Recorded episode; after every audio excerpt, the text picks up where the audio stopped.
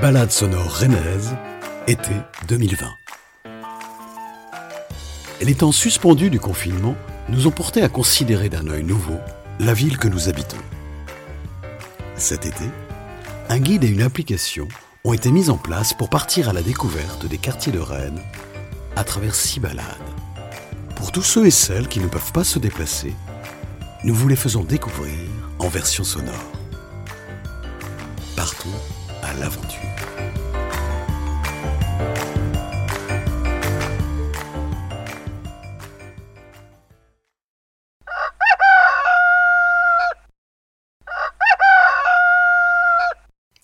Bonjour Je suis pas trop tôt Alors, allons-y pour la quatrième balade. Direction le quartier du Blône, au sud de Rennes. Le Blône, ou anciennement Zup Sud, quatrième et dernier des quartiers de Rennes né après 1950, avec Le Nez, Morpas et Villejean, tient son nom du ruisseau qui prend sa source à l'est de Chantepie et se jette dans la Vilaine, à l'ouest de la Prévallée. Certes, le cours d'eau n'est plus vraiment visible dans le paysage urbain. Il est en partie enterré sous la rocade. Pour autant, la présence dans le Blône de parcs, squares et espaces naturels, reliés entre eux par des cheminements piétons, ainsi que sa grande proximité avec la campagne, en fait l'un des quartiers les plus verts de Rennes, et nous rappelle combien la nature, ici, est aux portes de la ville. Rendez-vous donc devant la sortie du métro Triangle. Dans ce quartier, ce sont les noms des rues qui nous font tout de suite voyager. Je vous propose d'emprunter l'avenue des Pays-Bas, vers le nord, pour tourner à l'est sur le boulevard de Yougoslavie, la future Rambla. Comme vous le constatez, ce quartier est en plein développement.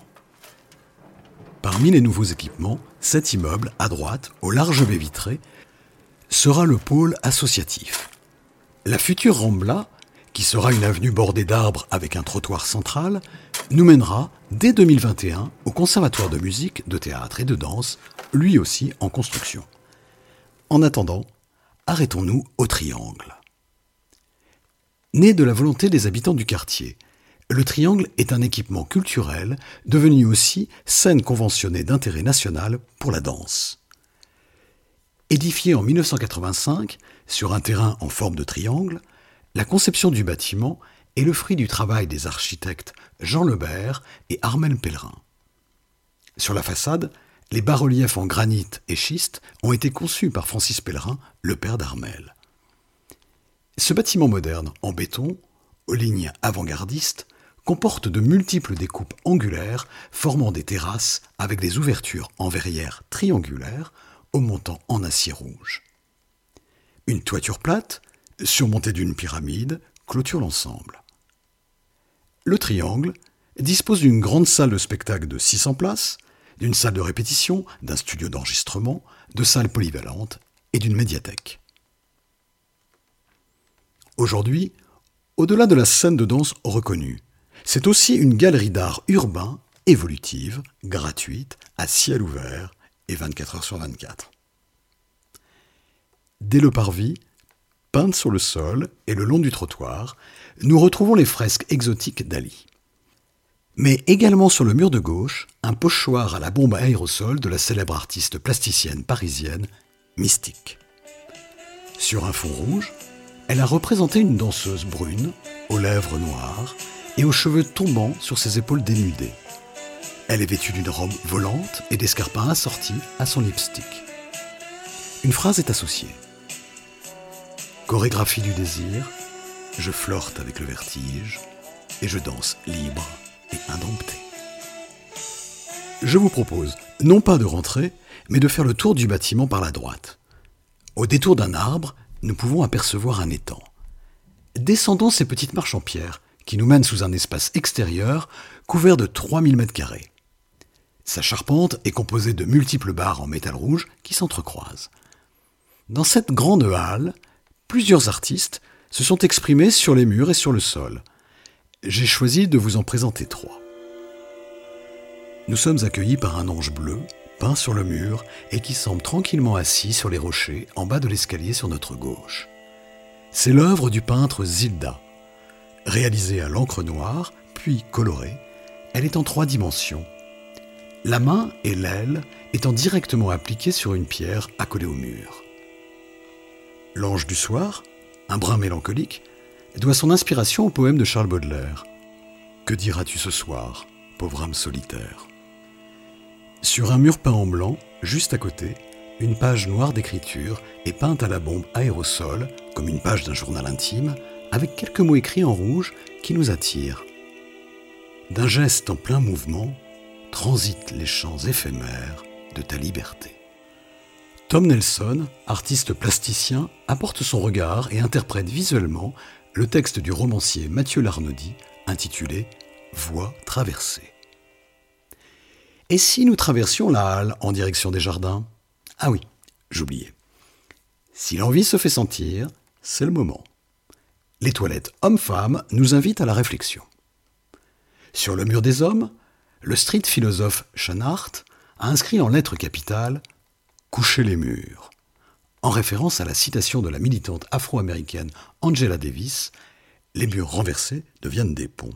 Et sur les toilettes femmes, rompre les muselières, en écho à la chanson Thank You Satan de Léo Ferré qui se termine par Dans ce monde où les muselières ne sont plus faites pour les chiens. Je vous propose un peu d'air dans vos cerveaux en ébullition? Alors, flânons quelques instants dans ce chantier participatif, la ferme urbaine du Blône. Ce jardin est consacré à la découverte, à l'apprentissage, à la reconnexion avec la nature. C'est à la fois un lieu de production et d'animation. Il accueille les enfants, les personnes âgées et les habitants qui souhaitent apprendre les gestes du jardinier. Et sa production est destinée à des personnes en grande précarité. Maintenant, partons à l'ouest. Traversons l'avenue des Pays-Bas et foulons le boulevard Louis Volclair jusqu'à l'église Saint-Benoît, juste derrière le commissariat de police. Cette église, très basse et sans clocher, étonne dans ce quartier aux immeubles de 15 étages. Comme dit précédemment, lors des premières balades, les Trente Glorieuses sont marquées par une forte croissance démographique et un développement important de l'exode rural. L'émergence de nouveaux quartiers en périphérie de la ville rend nécessaire la construction d'édifices de culte supplémentaires. Ainsi, 12 églises nouvelles sont construites entre 1956 et 1972 dans les quartiers de Clonay, Morpas, Villejean et de la Zup Sud. Elles répondent à la fois à l'exigence de construire vite et à peu de frais, préfabriquées, briques creuses, et d'incarner la modernité. L'église Saint-Benoît, paroisse Sainte-Élisabeth, appartient à la série des églises dites alvéolaires. Elle possède six alvéoles hexagonales conçues par Yves Pellerin et Georges Martin, qui ont collaboré avec Francis Pellerin pour les décors des murs extérieurs, bas-reliefs géométriques jouant avec l'ensoleillement, et le mobilier du chœur. En l'absence de clocher, seule une croix en façade désigne la fonction du lieu revenons légèrement sur nos pas.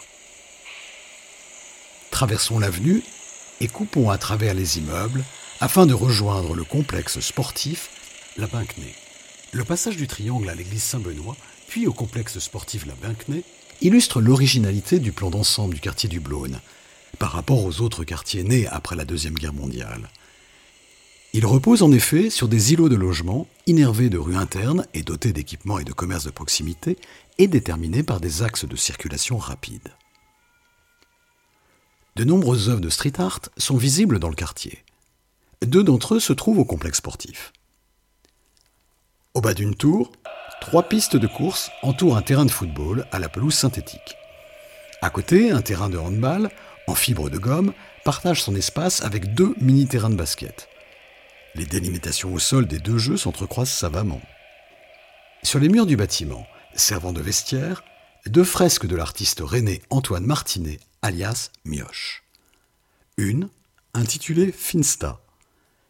C'est une jungle avec un fond noir, duquel se détache un foisonnement de lianes et de fleurs de tiare rouge. Seules les quatre pattes d'un félin, à rayures blanches et bleues, telle une marinière, et aux griffes rouges, sont visibles. Et l'autre, intitulé Au Blône, j'ai rencontré des femmes sous-marins. Sur le fond crème du mur, des traits gris suggèrent les mouvements sous l'eau. Six femmes portent un sous-marin comme on porte un canoë, la tête cachée dans le creux du bateau. C'est donc la tête bien haute que nous allons continuer notre route vers la place du Landrel. Cap à l'est. Elle est nichée dans un dédale d'habitation et de verdure. Seul repère, les noms des chemins et des allées qui nous rappellent bien que nous sommes à l'est. Herzégovine, Moravie, Slovaquie. Mais avant d'arriver place du Landrel, arrêtons-nous devant l'école maternelle Gilles pour la fresque de Kazika, le graphiste nantais qui représente un chat avec un oiseau. Sur un mur, un chat bleu et noir, avec dans le ventre une des vraies fenêtres de l'école, et couché nonchalamment sur le côté. Il porte un masque d'oiseau autour du cou. Sur un autre mur, en perpendiculaire, arrive un oiseau bleu et noir, chapeauté. Lui porte un masque de chat autour de son cou et tient une clé dans son bec. Est-ce une interprétation du tableau de Paul Klee ou un questionnement sur la cohabitation des espèces? Ah, voilà la place du Landrel et son petit centre commercial. Sur sa façade, comme une enseigne, l'artiste allemand Marine Casimir a fixé une grande photographie panoramique imprimée sur bâche représentant la place du Landrel. La place est représentée de façon déformée, d'abord distordue à droite, puis progressivement décomposée comme pixelisée en d'innombrables pièces de puzzle. Sur la place elle-même, un mobilier urbain en forme de grandes pièces de puzzle, six en tout, invite les habitants à rejouer la scène représentée sur la photographie. Nous pouvons prendre place sur les bancs ou autour des tables de jeu. Le travail de Marine Casimir intègre très régulièrement dans une même œuvre plusieurs champs disciplinaires photographie, sculpture, architecture et urbanisme. En jouant avec la déformation de l'espace et la mise en abîme, il invite le spectateur à considérer différemment le lieu dans lequel il se trouve. Allez, maintenant, afin de rejoindre le parc des Hautes-Ourmes, un tout petit peu plus à l'est, je vous propose de vous asseoir derrière moi, sur mon tandem. N'ayez pas peur, c'est seulement le démarrage qu'il faut synchroniser. Pied sur la pédale de droite. 1, 2, 3, c'est parti C'est agréable, non, cette sensation de partager l'effort? Et nous sommes déjà arrivés. Quand il fait chaud, avec son périmètre de 1 km 6, le parc des Hautes-Ourmes, largement ombragé, est idéal pour les joggeurs. Il tient son nom d'une propriété privée, dite des Hautes-Ourmes, qui lui préexistait. Pendant la Seconde Guerre mondiale, les Allemands ont réquisitionné les lieux pour en faire un cimetière régional pour leurs soldats. C'est la raison pour laquelle le parc, encore aujourd'hui, est parfois surnommé le Bois des Allemands. Prenons l'avenue de la Pologne vers le sud, longeons le collège des Hautes-Ourmes et coupons à gauche à travers ces nouveaux lotissements pour rejoindre la plus haute tour du quartier, Square des Hautes-Ourmes. Au passage, remarquons cet immeuble tout neuf, d'un blanc immaculé, avec des rainures sur le béton suivant la ligne des balustres jusqu'au sol, comme de fines coulées blanches. Ces terrasses sont agrémentées de jardins où il fait sans aucun doute bon vivre. Rennes doit plus de 10 000 logements à l'architecte Georges Mayols, qui a profondément marqué la ville des Trente Glorieuses sous la municipalité d'Henri Fréville. Inspiré par Le Corbusier et l'école du Baos, ces réalisations participent d'une recherche de confort dans l'habitat. Taille de salle de bain, optimisation de la lumière, fluidité des plans. L'utilisation de matériaux préfabriqués et la répétition rythmique d'un module illustrent parfaitement les préoccupations des architectes des années 1960-1970 entre prouesse technique, esthétisme et rentabilité. Ici, Square des Hautes-Ourmes, cet ensemble, constitué d'une tour de 15 étages et de quatre plots de 3 étages, est en béton armé, parpaing de béton et couverture en béton. Les balcons sont en pointe de diamant avec des garde-corps en plexiglas bleu à liseré bordeaux.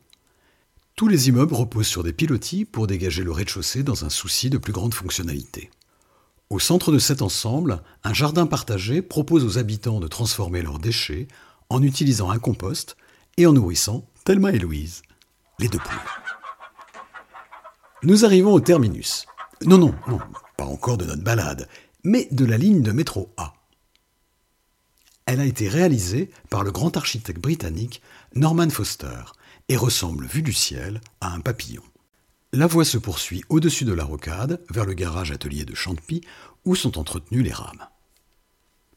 Ici aussi se trouve le point de départ de nombreuses randonnées en VTT vers la vallée de la Sèche. Nous n'allons donc pas prendre le métro, mais remonter en selle sur notre tandem, direction la ferme de la Bintinée. Et oui, aux portes de la ville, à quelques minutes du centre de Rennes, la campagne préservée déploie ses paysages de bocage et offre l'opportunité d'une évasion champêtre. Je vous propose de longer la rocade sur un bon kilomètre pour revenir un peu plus au sud. Ne vous inquiétez pas, un sentier boisé et protégé nous attend. Bon, d'accord, on entend encore un peu les voitures. Mais patience. Le long de ce chemin, vous pouvez vous dégourdir les mollets au parcours santé. Des agrès en rondins de bois et des panneaux nous invitent à marcher, à courir, à sauter. Après avoir longé l'hôpital sud et deux terrains de football, empruntons le pont et sa piste cyclable qui enjambe la rocade. Quelques coups de pédale partagés, en admirant les champs à perte de vue, et tournons à la première à droite. Nous voilà devant l'écomusée et la ferme de la Bintinée. Avec ses 60 hectares, la ferme de la Bintinée compte longtemps parmi les exploitations agricoles les plus importantes et les plus prospères du pays rennais. L'une des plus anciennes aussi, puisque son nom perdure depuis près de sept siècles. La ferme héberge aujourd'hui un écomusée, véritable lieu de mémoire du territoire. Son histoire remarquable reflète autant la vie rurale du pays que les rapports de la ville avec sa campagne environnante. Le bâtiment d'accueil de l'écomusée revêt une forme architecturale contemporaine qui privilégie le bois. Une grande salle adjacente présente les expositions temporaires créées chaque année autour de thématiques patrimoniales. Au cœur de ce lieu, dans la remarquable ferme de la Bintinée, le parcours muséographique retrace l'évolution du pays de Rennes du XVIe siècle à nos jours, en abordant les thèmes très divers comme l'architecture, l'agriculture, le cadre de vie, les relations ville-campagne. Étables, écuries, bergeries, porcheries, poulaillers hébergent 21 races locales en conservatoire. Une vraie arche de Noé pour la biodiversité domestique. Ces bâtiments d'élevage s'intègrent au parcours pour une interprétation des rapports entre l'homme et l'animal domestique. Et c'est aussi le conservatoire fruitier du pays de Rennes, avec trois vergers de pommiers contenant plus de 150 variétés de pommes à cidre et à couteau, 13 variétés de poires et 9 de cerises.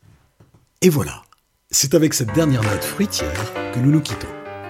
Je vous propose de nous retrouver la semaine prochaine pour le cinquième épisode de l'été. Nous resterons au sud de Rennes, dans le quartier de Bréquigny.